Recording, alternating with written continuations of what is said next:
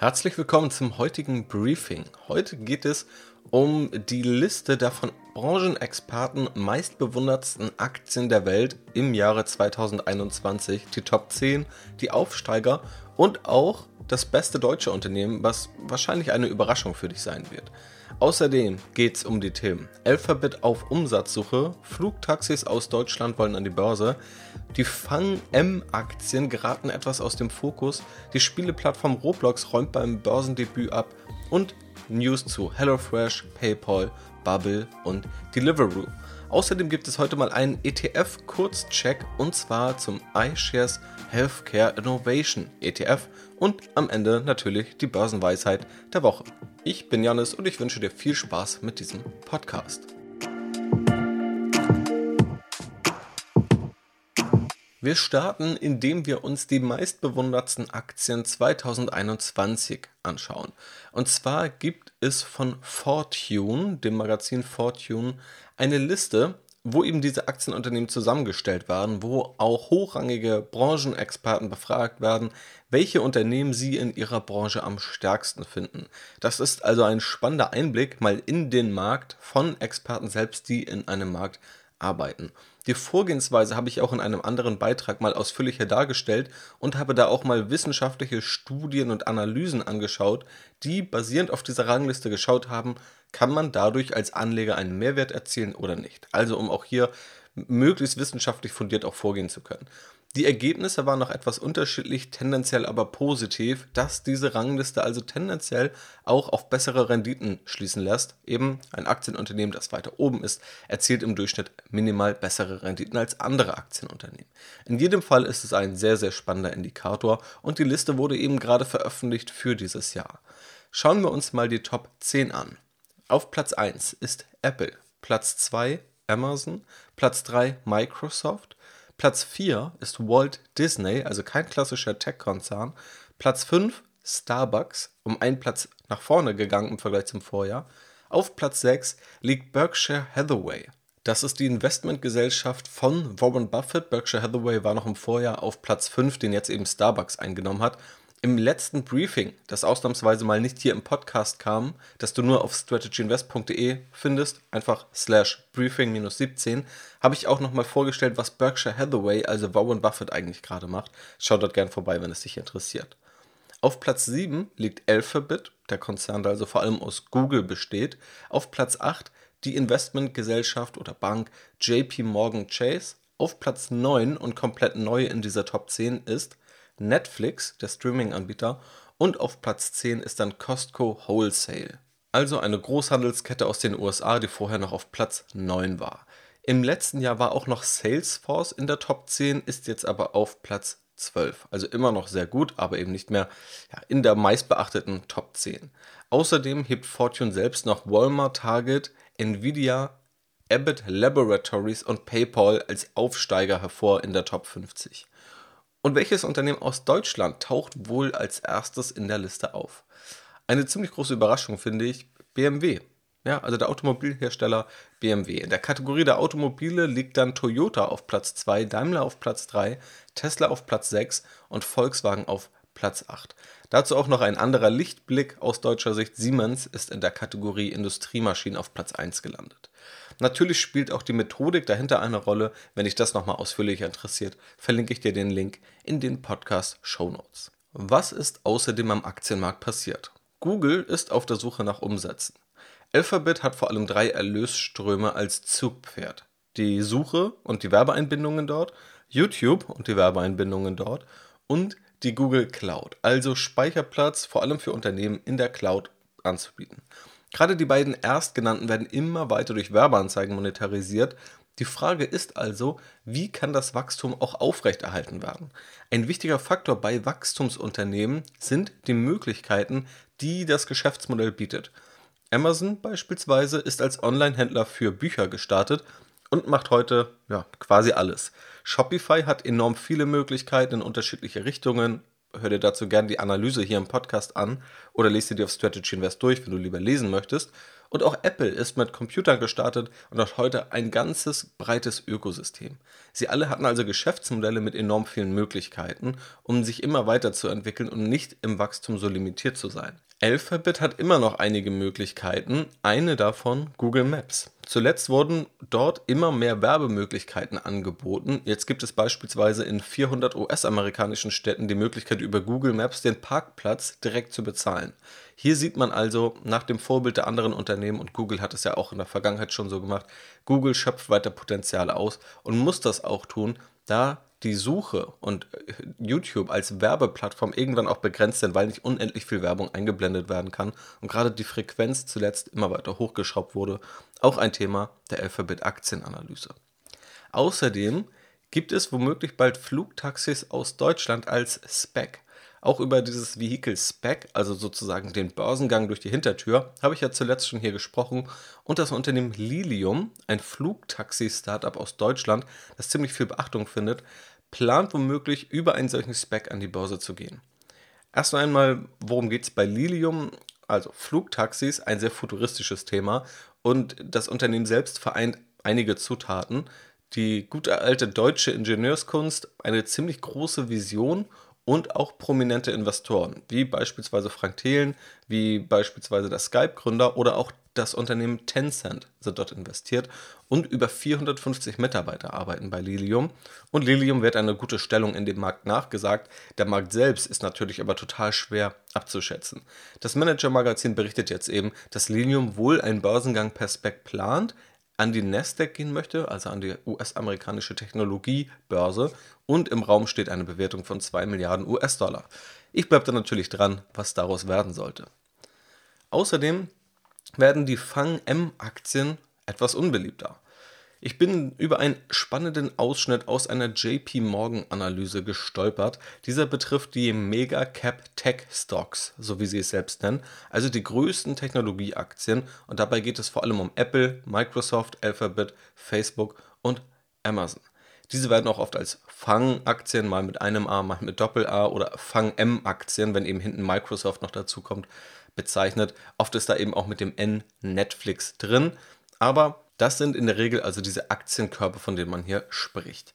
Diese Aktien waren über das letzte Jahrzehnt einige der stärksten Investments und haben Bewertungsrekorde gebrochen, was also rein Börsenwert angeht.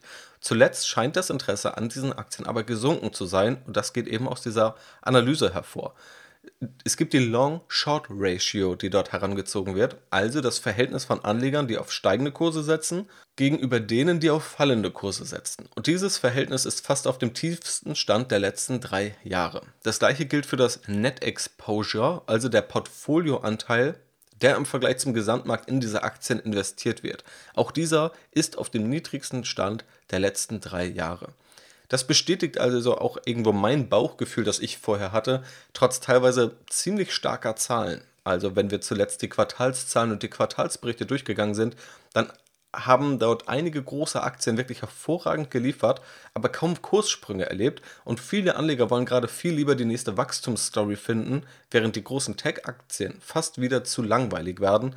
Ich persönlich sehe das dann eher als Chance, wenn Aktien wieder langweilig werden, die eigentlich sehr starke Geschäftsmodelle haben.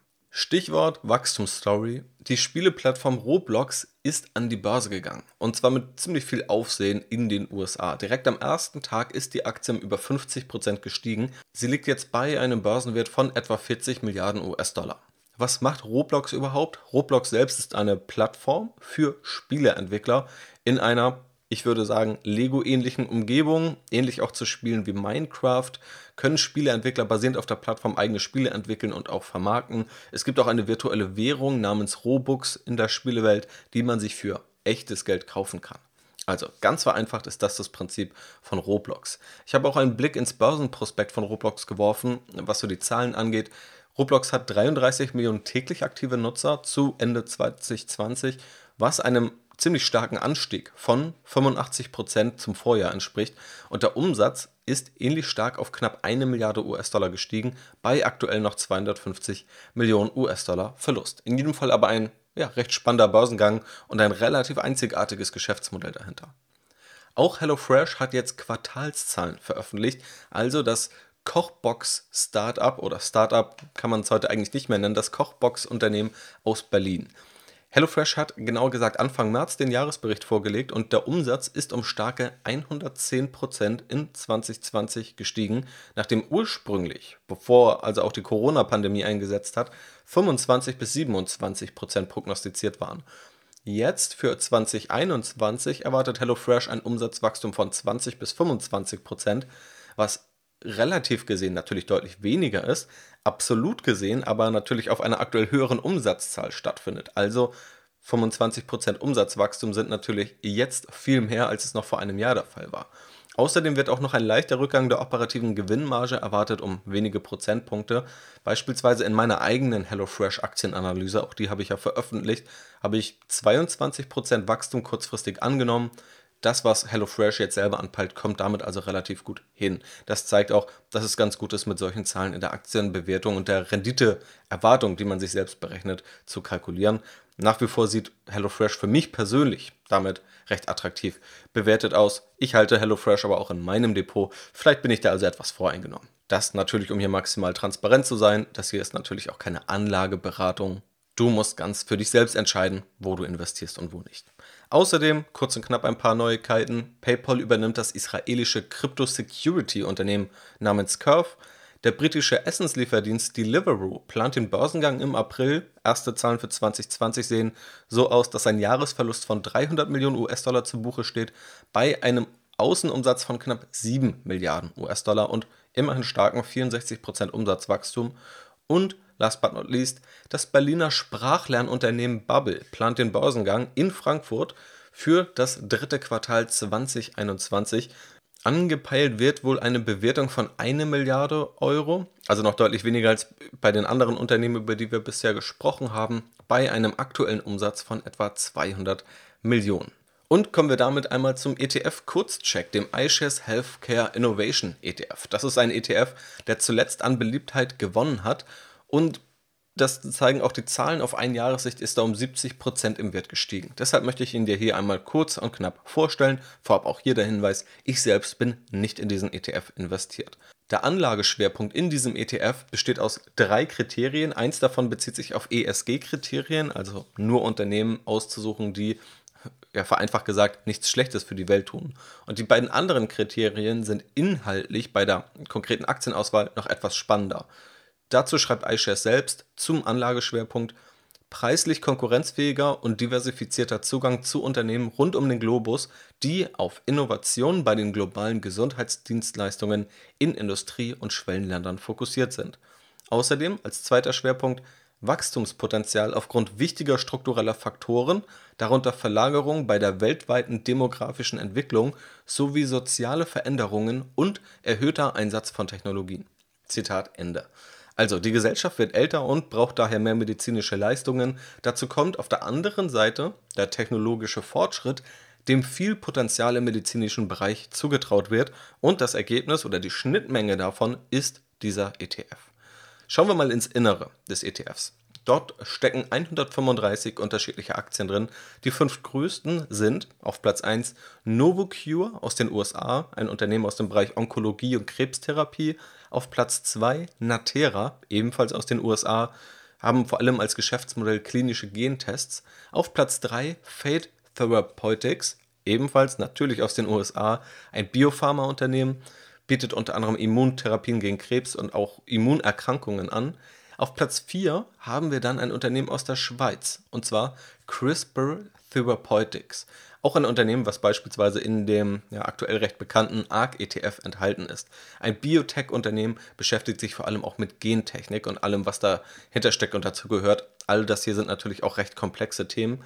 Und auf Platz 5 ist Nuance Communications aus den USA, ein IT-Unternehmen, also gar nicht so zentral in der Gesundheitsbranche verankert, setzt aber vor allem auf KI-basierte Sprachverarbeitung und bietet diese unter anderem als eine der größten Zielgruppen für medizinisches Personal an, aber eben auch noch für andere Branchen.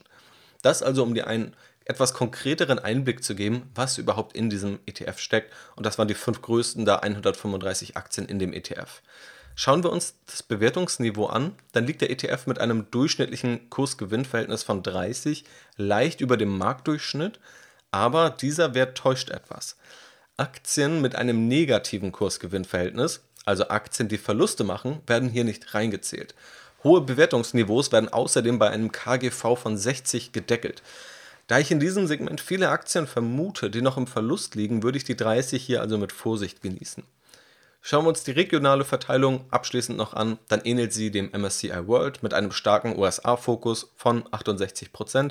Auf Platz 2 liegt dann Japan mit 5%, Korea mit knapp 5%, dann China mit knapp 4% und dann auf Platz 5 Deutschland mit 3%.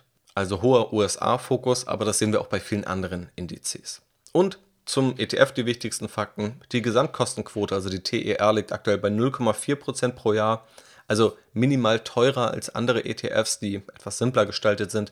Dieser ETF wird physisch repliziert, die Ertragsverwendung ist thesaurierend, sprich mögliche Dividendengewinne werden wieder angelegt. Das Fondsvolumen liegt bei 2 Milliarden US-Dollar, was recht viel ist für ein ETF.